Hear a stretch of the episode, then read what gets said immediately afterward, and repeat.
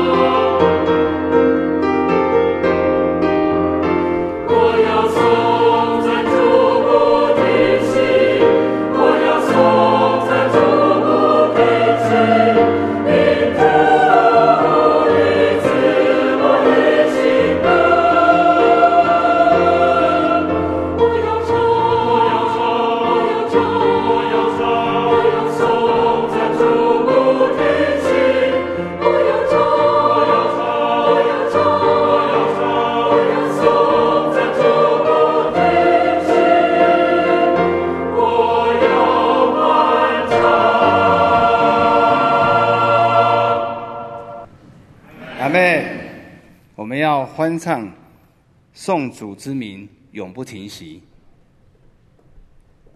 谢谢喜尔斯班。接下来是今天的信息经文，在《使徒行传》十三章四十三节到五十二节。在荧幕上面有将经文秀出来，让我来为各位读。散会以后，犹太人和近前进犹太教的人多有跟从保罗。巴拿巴的两人对他们讲道，劝他们勿要恒久在神的恩中。到下安息日，合城的人几乎都来聚集，要听神的道。但犹太人看见人这样多，就满心嫉妒，硬驳保罗所说的话，并且毁谤。保罗和巴拿巴放胆说：“神的道先讲给你们，原是应当的。只因你们弃绝这道，断定自己不配得永生。”我们就转向外邦人去，因为主曾这样吩咐我们说：“我已经立你做外邦人的光，叫你施行救恩，直到地极。”外邦人听见这话就欢喜了，赞美神的道。凡预定得永生的人都信了。于是主的道传遍了那一带地方。但犹太人挑唆近前尊贵的妇女和城内有名望的人，逼迫保罗、巴拿巴，将他们赶出境外。两人对着众人跺下脚上的尘土，就往以哥念去了。门徒满心欢喜，又被圣灵充满。以下是胡维华牧师为我们今天的证道即席演出。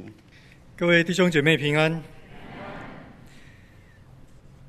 使徒行传》第十三章，在教会的宣教历史、宣教运动上面，很可能是最重要的一段经文。今天早上因为时间的关系，我们没有办法呃读全部的经文。不过，我想把我们讲到这段时间分成三个部分。第一段呢，我们需要先大概的啊、呃、谈一下在这章经文里头所发生的几个重要的事件。第二部分呢，我们把这些事件来归纳，看看我们怎么样理解宣教，宣教有一些什么样子的特质，我们参与在宣教的预备当中，需要有一些观念上面怎么样的调整。第三个部分，我们来看这样子的认识，对我们今天传福音，对我们每一个人参与在大使命里头，它有一些什么样子的意义？我们就先来看《使徒行传》第十三章里头几个重要的事件，到底发生了什么事？各位如果手上有圣经，可以看一下啊。其中我们要谈论的部分，第一段显然是在第一到第三节。讲到在安提阿的教会，这一些教师和先知，他们一起有一个祷告的聚会。在那一次的进食祷告当中，圣灵吩咐，圣灵拣选了巴拿巴和扫罗两个人，组织一个宣教的团队，要往远方去。在这段经文里头，各位注意到，如果按照名字出现的次序来看。通常这些名字的次序都代表他们身份、地位、职分的差异。巴拿巴显然在安提阿的教会里头是带领的童工，因为他名列第一。扫罗呢，显然在这个团队里头是比较之前的，他排在最后。从这个角度来看，圣灵的这个选择很有趣，各位可以想象。这对安提阿的教会来说非常有挑战。当家负责的童工被差遣要往远方去宣教，在事工、在团队，显然需要有相当的调整。可是，如果我们从宣教团队的角度来看，他们当中不但有资深老练的童工，他们当中也有一个非常有潜力的。就好像我们在后来的历史当中知道，保罗对于初代教会贡献非常非常的重大。这两个人带着另外一个年轻的约翰作为帮手，按着神的吩咐就出发了。第二节的结尾很有趣，圣灵说：“我所拣选的人要去做我照他们所做的工。”各位，这是。神的心意，这是神的命令，神的吩咐。第二个故事呢，就是当巴拿巴和扫罗他们出发之后，在第四到第十二节讲到他们开始在各地巡回布道。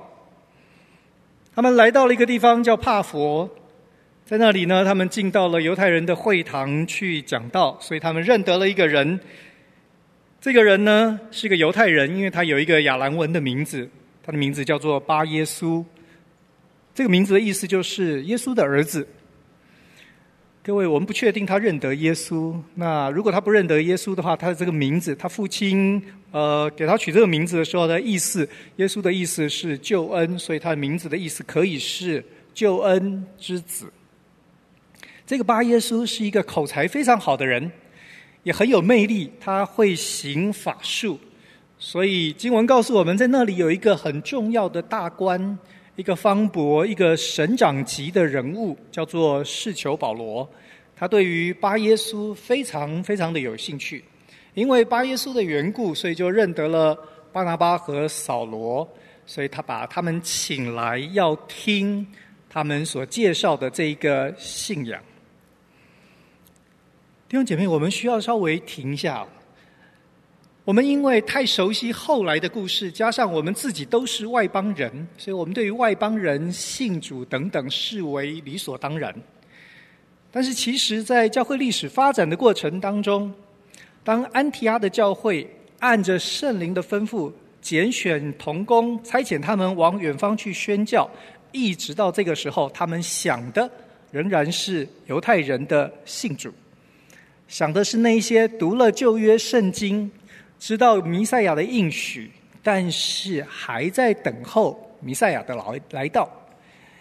巴拿巴和扫罗要去拯救的灵魂，要去传讲福音的对象是这些人，是对福音、对于神的救恩有一些基础起码的认识，但是不晓得原来他已经应验成就了。这是这个短宣队的使命。所以，对巴拿巴和扫罗来说，当他们碰到巴耶稣跟这一个大官事求保罗的时候，你猜他们想要真正针对的对象会是谁？当然是巴耶稣，因为他是犹太人，他的名字还告诉你他在盼望救恩呢。可是，当巴拿巴和扫罗对着这一两个人来介绍他们的信仰的时候，他们却突然之间发现。这个犹太人，这个巴耶稣对福音非常的抵挡。不但如此，他甚至于不希望其他的人来听。可是那个外邦人，那个事求保罗，那个大官倒是非常有兴趣。各位，如果你在这个短宣队里头是一份子，你觉得开会的时候你会怎么说？我们想要传福音的对象，对我们态度很差。另外，那个虽然他有兴趣，但是他不是我们的对象哎。我们难道需要因为一个本来我们没有兴趣的人，然后跟我们要传福音的对象两边对立杠上，这样划算吗？大概不会有人这样做吧。如果我们跟巴耶稣对立了，巴耶稣背后的犹太群体、犹太社区、犹太信徒都会拒绝我们呢。可是经文告诉我们，那一天，当巴耶稣抵挡巴拿巴和扫罗的时候，各位，经文说，扫罗当场就责备了巴耶稣，斥责他说：“你这充满各样诡诈奸恶、魔鬼的儿子，你哪里是耶稣的儿子？你是魔鬼的儿子，众善的仇敌！你混乱主的正道还不止住吗？现在主的手加在你身上，你要瞎眼，暂且。”不见日光，第十节、第十一节。各位，保罗好呛哦，超凶狠的，当场骂人呢。哎，这是你要传福音的对象。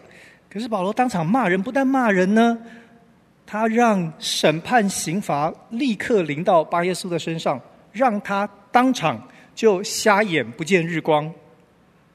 我们读到这里，大概都吓一跳。哇，还有人这样传福音啊！可是你想一想，保罗在做什么事呢？其实他是把他自己的经验，他曾经抵挡耶稣，他曾经迫害那一些要信耶稣的人，他想尽各式各样的办法要使人不信耶稣。结果呢，耶稣向他显现，大光照耀他，他当场就瞎了眼，不见日光。他在黑暗当中。然后重新因为耶稣的怜悯得见光明。亲爱的弟兄姐妹，原来很生气的这个扫罗，他在做什么事呢？他希望他自己亲身的经历，今天可以如法炮制在这个叫做巴耶稣的人身上，因为巴耶稣做的就是他当初做的事。他仍然在想要把福音传给他，只是。盼望用一个也许是我们从来没有想象的方法，他要让这一个人真正成为耶稣的儿子，可以认识真神。在经文描绘这个故事，的叙述当中，还有一些很特别的现象，大家都注意到。我们所认得那个原来叫扫罗，后来叫保罗的这个人，他的称呼在故事的中间就改变了，他的名字就换了。很多人以为扫罗就是他在犹太人当中用的名字，保罗是他在希腊罗马文化。特别是在罗马各省巡回的时候，他所使用的名字。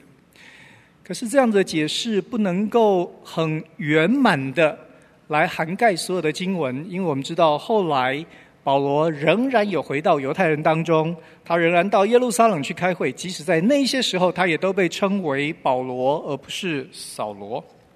那为什么会在这个故事的中间这一段就突然之间改变名字？而且就没有再回头呢？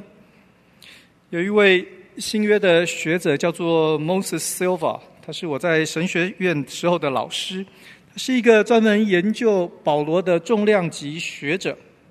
他提出了一个我觉得非常有趣，说不定可以帮助我们看见经文里头一些细节地方的一个诠释。他说，这一个叫做事求保罗的这一个人。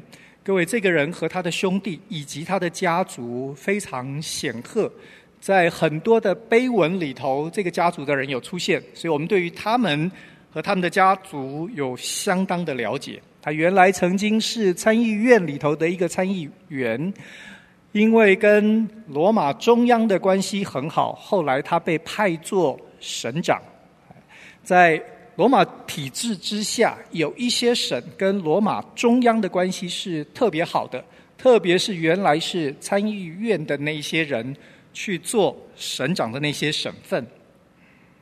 修法说，在这里说不定那个图画是是求保罗领受了福音和真道，觉得信耶稣实在太好了。巴拿巴和扫罗所做的事情非常非常重要。因为他的身份，因为他的官衔，他的影响力，所以呢，他主动愿意的成为这个短宣队背后的赞助者、支持者。他变成罗马文化里头很常见的叫做 patron。各位，如果是这样，也许他解释了几件事。第一个是我们知道。保罗几次宣教的旅程，他去的地方都是重要的地方，都在贸易交通的要道上面。他所去的省份都是跟罗马中央关系比较好。我们所谓那些参议员被派去做省长的省份，如果这一个选择，这个宣教的策略是在事求保罗的影响之下，看起来是非常合理的。因为对于事求保罗来说，每一次保罗巴拿巴去到这些地方，他都可以有机会提供相当程度的帮助。另外一个可以解释的是，接下来巴拿巴和扫罗离开这个地方，他们去的地方叫做比西底的安提阿。各位，比西底的安提阿是事求保罗他的家族最重要的大本营，所以。巴拿巴和扫罗选择去那个地方，如果跟事求保罗有相当的关联，变得非常非常的合理。在这里，也许是因为事求保罗的善意，也许他也希望在宣教的事情上面贡献他的一部分，所以让这个宣教的团队从此以后可以在罗马的。势力之下，有一些政治上面的支持和帮助，也许是这里所发生的状况。那从短宣队的这个角度来说，我们的扫罗为了回馈是求保罗的帮助，他所做的事情就是，他从此以后使用他的赞助人的姓作为他名字里头的一部分，也就是后来我们所见的保罗。这样的缘故，也许解释了我为什么我们在这里有一个突然之间的变化，然后就从此不回头。各位，不管怎么样，不管 Silva 所说的这一些是不是真实历史当中所发生的事情，至少我们注意到几个有趣的事情，就是短宣队成立没多久，来到帕福碰到巴耶稣，希望传福音的对象这么强烈的抵挡他们，因为当场的这个反应，结果造成了短宣队似乎有一点点改组，因为从此以后，我们看见短宣队的队长。不再是巴拿巴，而是保罗。也许因为在对付巴耶稣的那个事情上面，看出这两个人恩赐的不同。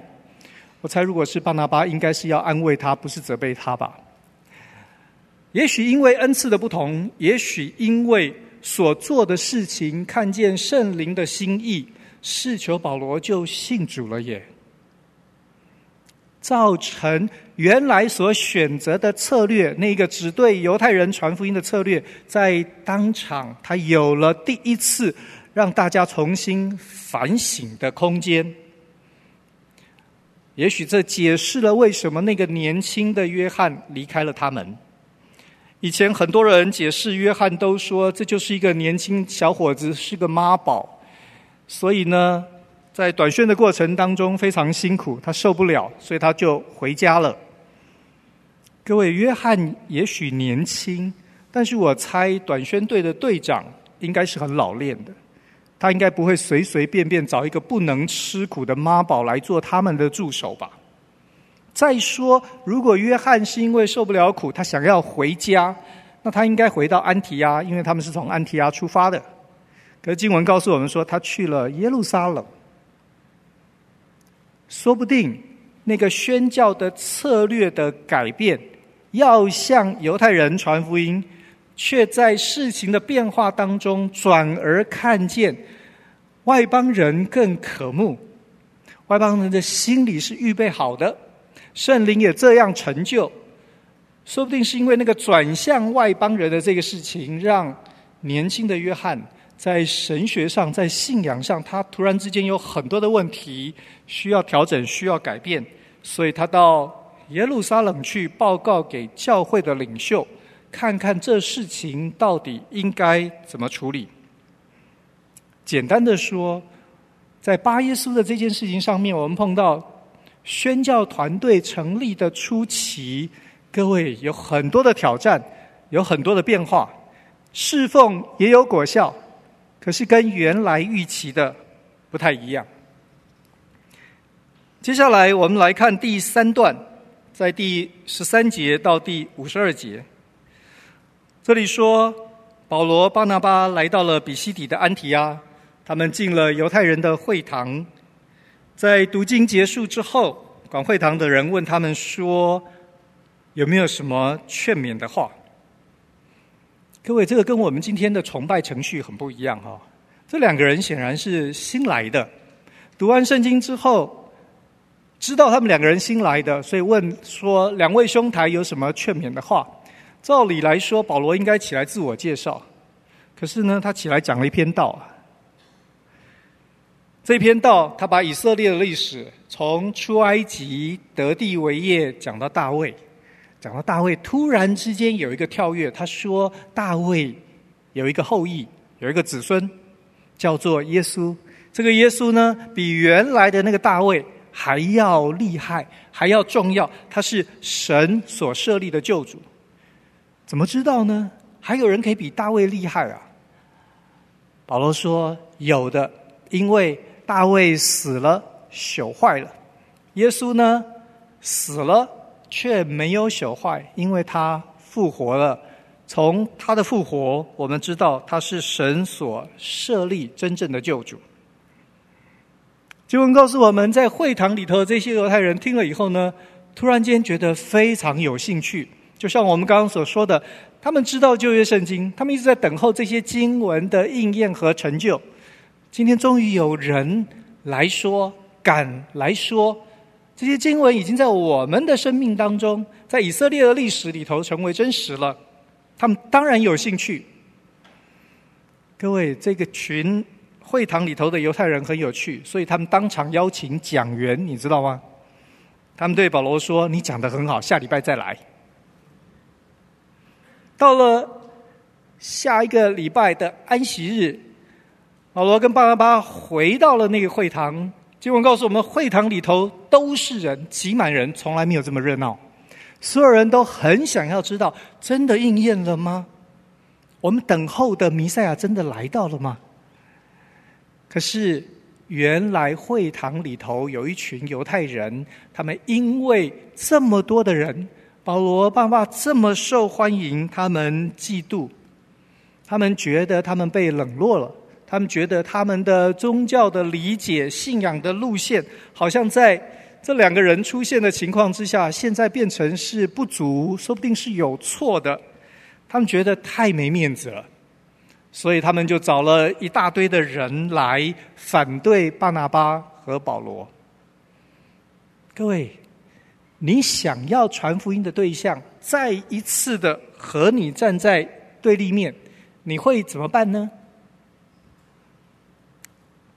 四十六节提到保罗和巴拿巴放胆的说：“神的道先讲给你们，原是应当的。只因你们弃绝这道，断定自己不配得永生，我们就转向外邦人去。因为主曾这样吩咐我们说：我已经立你做外邦人的光，叫你施行救恩，直到地极。”讲保罗在宣教、在布道、在讲道，看起来呢，其实他也蛮简单的。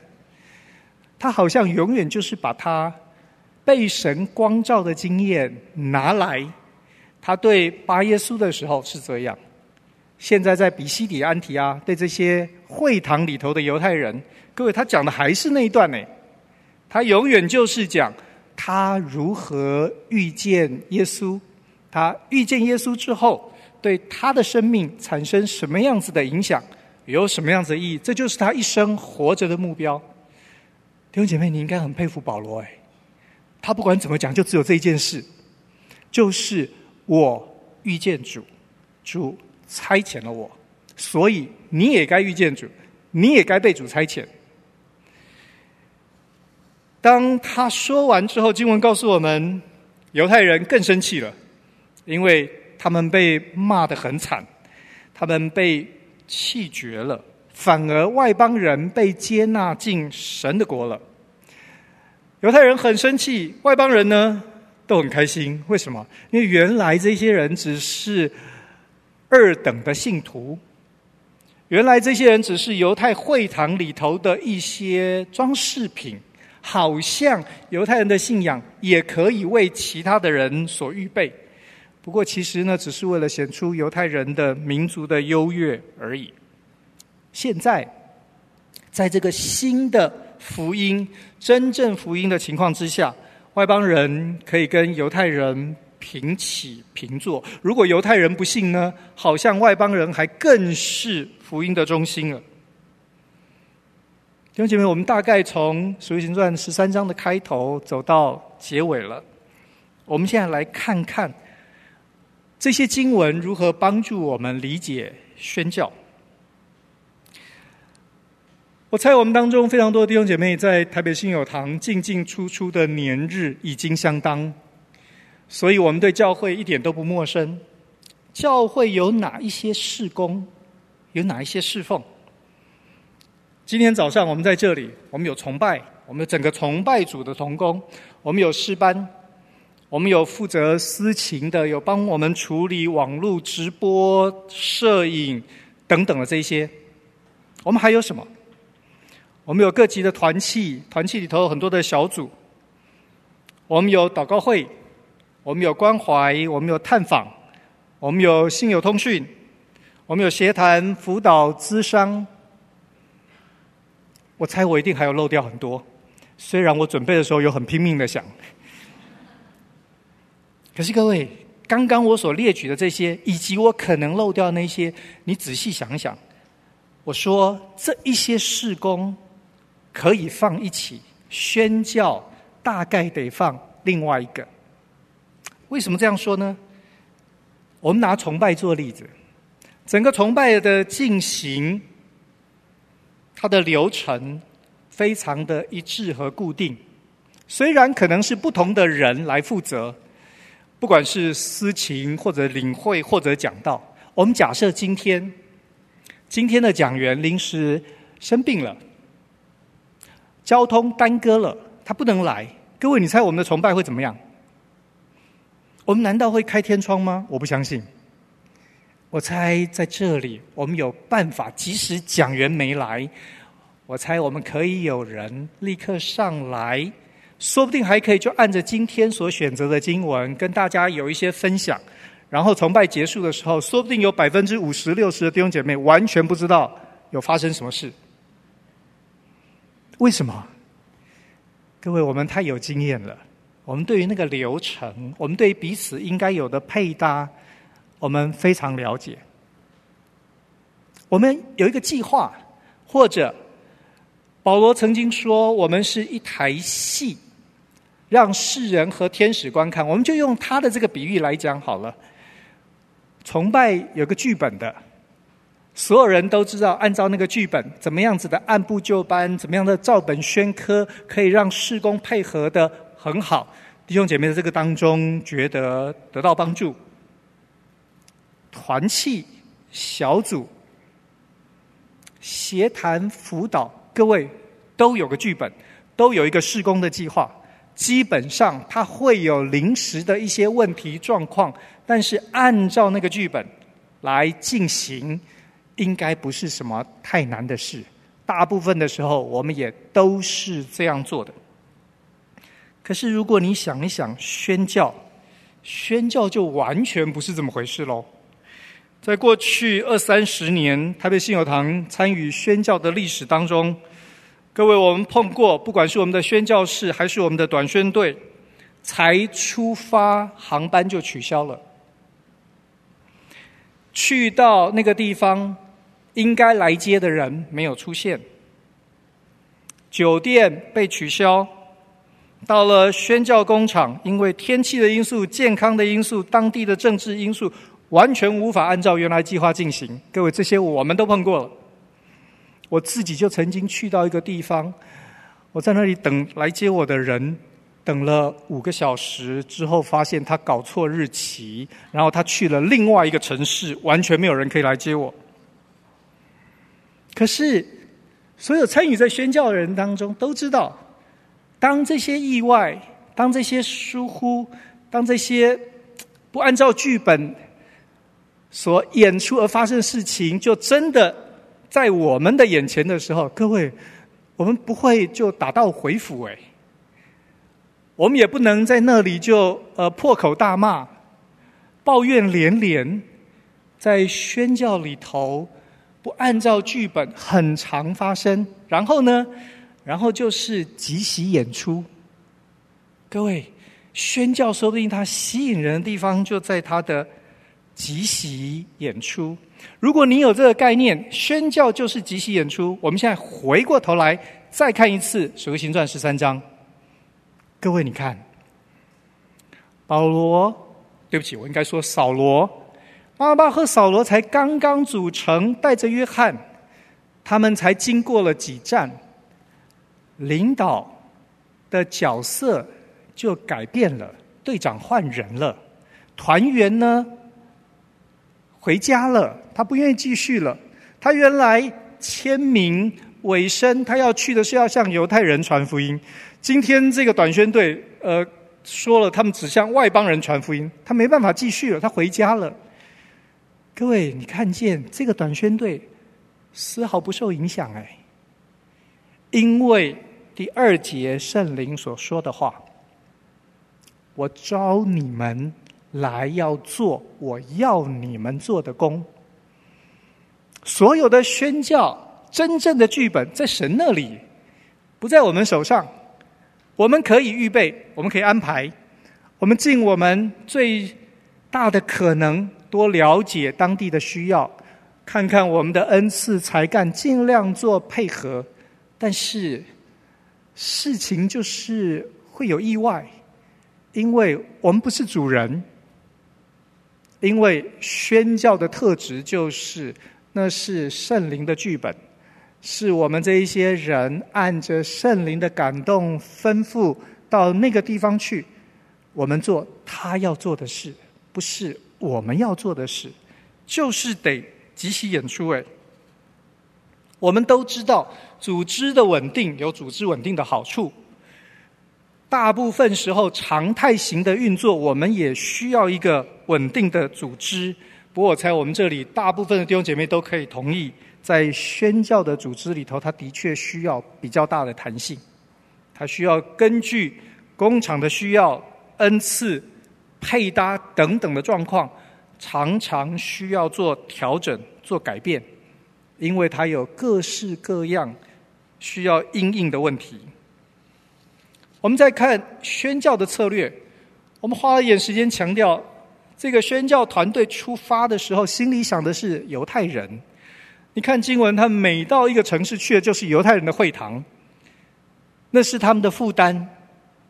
可是圣灵的剧本不一样，每一次向犹太人传福音，他就发现他踢到铁板，他就发现他会被撵出城，他会被追杀，他好多问题跟困难。然后呢，无心插柳，外邦人呢都急着要信，好像你不理他，他都还扒着来。在圣灵引导的即席演出之下，这个团队转向以外邦人为主要宣教的对象。如果我们看见，Silva 所说的，如果是真实的，圣灵不但带他们往外邦人去，甚至于在那里为他们预备了许许多多的资源，成为他们的同工。各位，你需要有即席演出的心态，你需要有即席演出的眼光，你才会认得出这一些来。你如果一定要贴着你原来所写的剧本，很可能。在《使徒行传》十三章，你是一事无成。宣教的主决定宣教的策略，不是我们的计划。我们再看第三个，我们看保罗和巴拿巴的宣教现场，讲在帕佛，保罗选择正面迎战巴耶稣，所以他结了一个果子，就是释囚保罗。我们不晓得巴耶稣最后到底有没有改变。至少是求保罗是很清楚的。可是当他们到了比西底的安提阿，他们是被撵出城，他们有一点点屈居下风。可是，在那里，他们结出了非常非常多外邦人的果子。跟巴耶稣的对抗是保罗让他失明，是一个神迹搞定。可是呢，在比西底的安提阿，各位，保罗只有讲到。他没有行神迹，没有天火从天而降，让那一些犹太人通通都死光光。没有固定的模式。上一次成功的那个经验，未必是下一次的情形。甚至于我们觉得是很不顺利的过程，却很可能是大大得人的结果。即席演出，完全都在意料之外。即席演出好像什么都可以改变，不过在这整章的经文里头，你可以看到唯一不变的似乎是保罗所要讲的信息。我就是要介绍耶稣，我就是要告诉你，我被大光照耀，我找到我人生的方向，我被主找到了那个经历。他是因为抵挡耶稣，所以眼瞎，再见光明。他希望巴耶稣可以，他希望外邦人也可以，所有人都应该看见光明，认识对他说话、改变他复活的主。所以弟兄姐妹，如果我们参与在宣教里头，我觉得这段经文对我们说的非常重要信息就是：我们可能习惯计划，我们喜欢预备，都很好，可是。在宣教的工厂里头，在宣教的现场里头，有太多可能的变化。你需要柔软，你需要有弹性。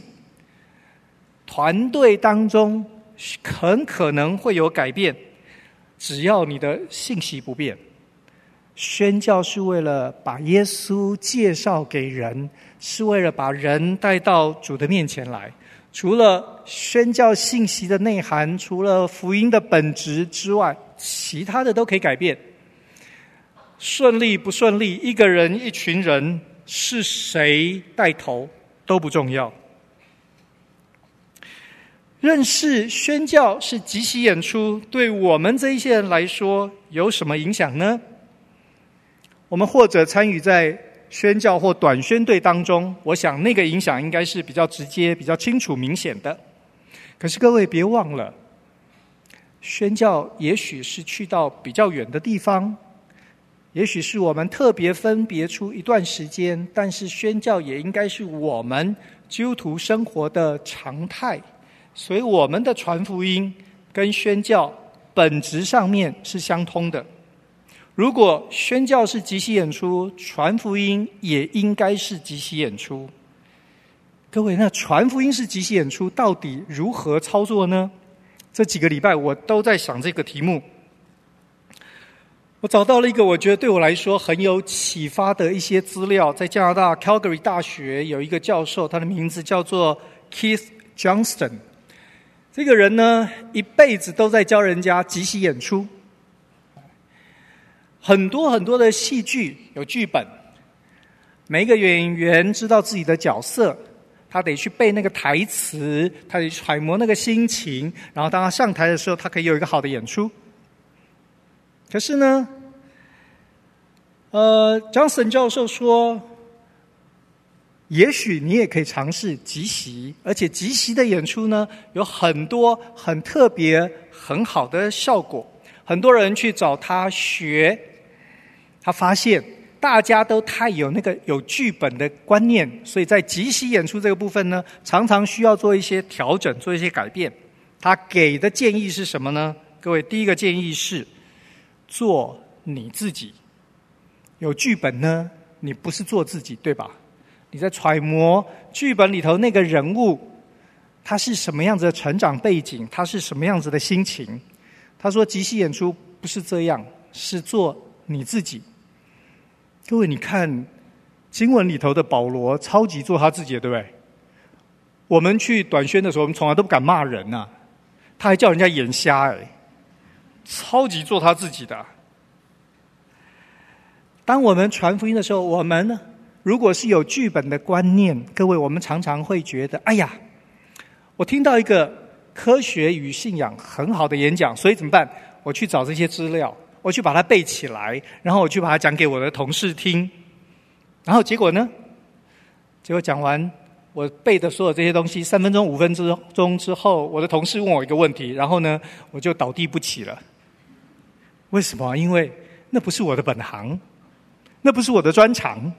我其实是在写一个剧本，希望那个剧本是成功的。张士仁说：“这个很难，这个难，这不是即席演出。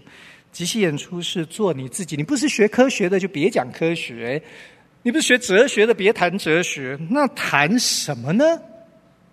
他说：“你先想，如果你硬要装一个科学家的样子，有哲学家的那种呃思维或修养。”他说：“这就是化妆术啊，化妆很难呢，化妆耗时间，化妆很专业，化不好呢就四不像。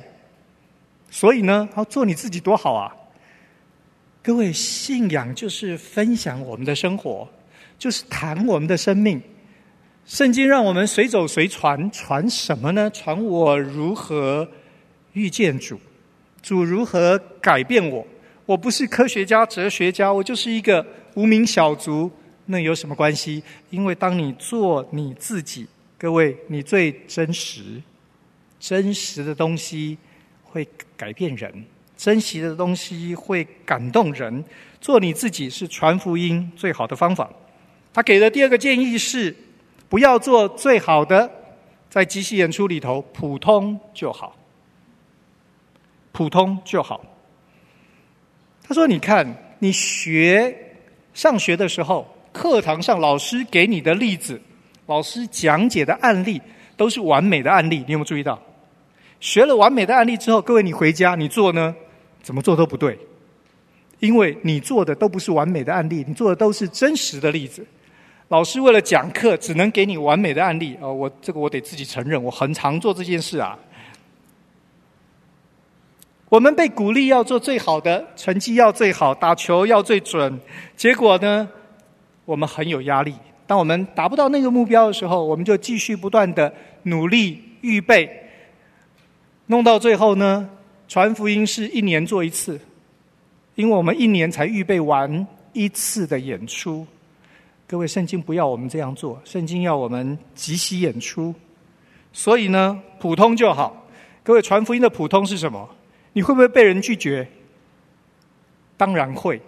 我们心里头写的剧本都是：我预备很好之后，祷告很久，我到办公室邀请我的同事来参加教会的郊游，我才刚提，然后他就说好。最好是他就跟我说：教会什么时候有受洗班呐？各位，传福音不是这样，传福音是常常被拒绝，常常邀请人家都不想来。可是，当你心里头知道就是普通，就是正常，所有这一些都在你的预料当中，那你有什么压力呢？也许你不需要那么有压力，你就普通、真实，做你自己，去谈。你的信仰。第三个，他说，很多人以为在戏剧的表演里头需要创意。他说，对，那是有剧本的。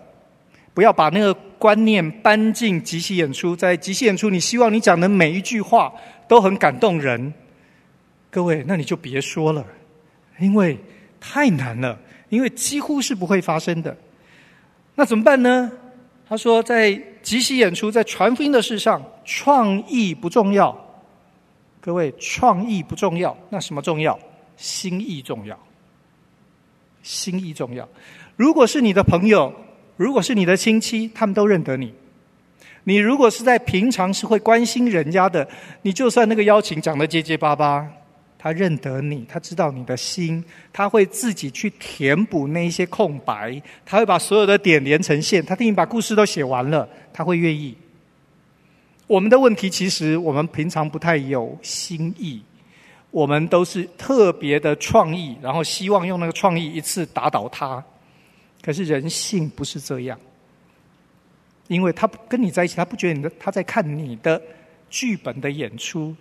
他跟你是生活的，那是非常即席的。即席的时候，人家要看的是心意，而不是创意。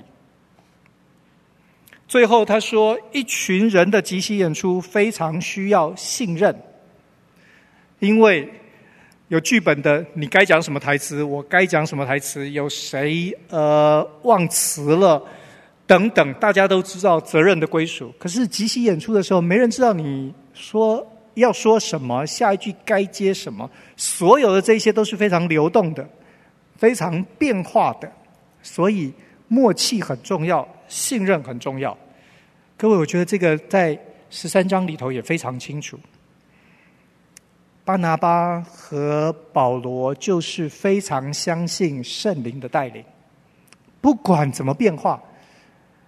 这两个人好像没什么抱怨，他们就是很顺服，他们就是很委身。各位，他们彼此的那个信任也很美。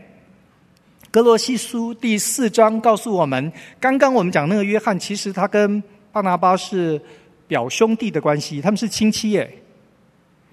你想从约翰的角度来说，我参与了一个短宣队，原来要跟犹太人传福音，现在你们都跑去跟外邦人传福音。然后我的表哥原来是队长，现在表表哥被干掉了，队长换人了。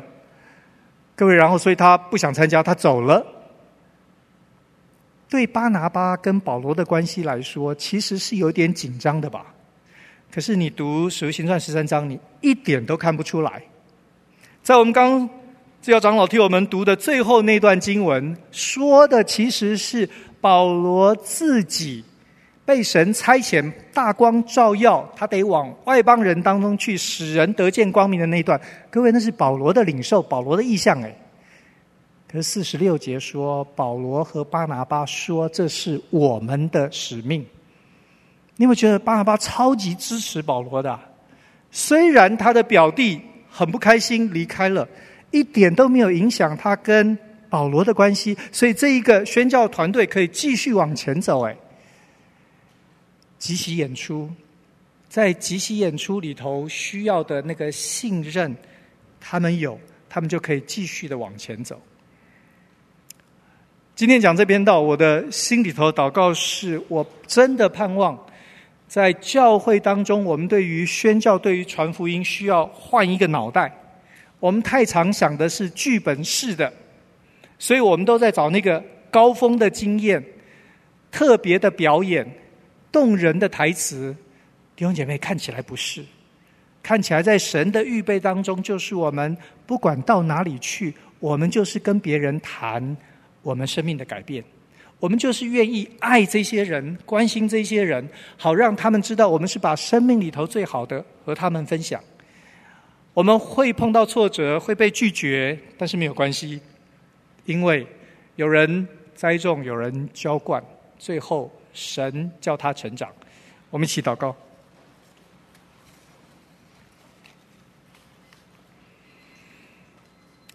主，当战争在远方进行，当人在生死当中挣扎，当今天。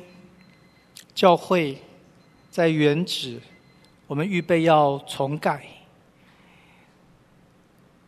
主，我们多么渴望你为我们建造的教会是吸引人，让人可以来到这里，生命可以改变的教会。愿主今天得着我们每一个人，对我们说话。主，让我们知道你才是主人，让我们配合你的演出。让我们来讨你的欢喜，谢谢主。这样祷告是靠耶稣的名，阿门。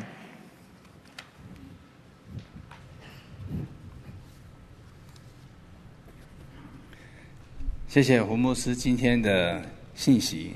接下来是默想时间。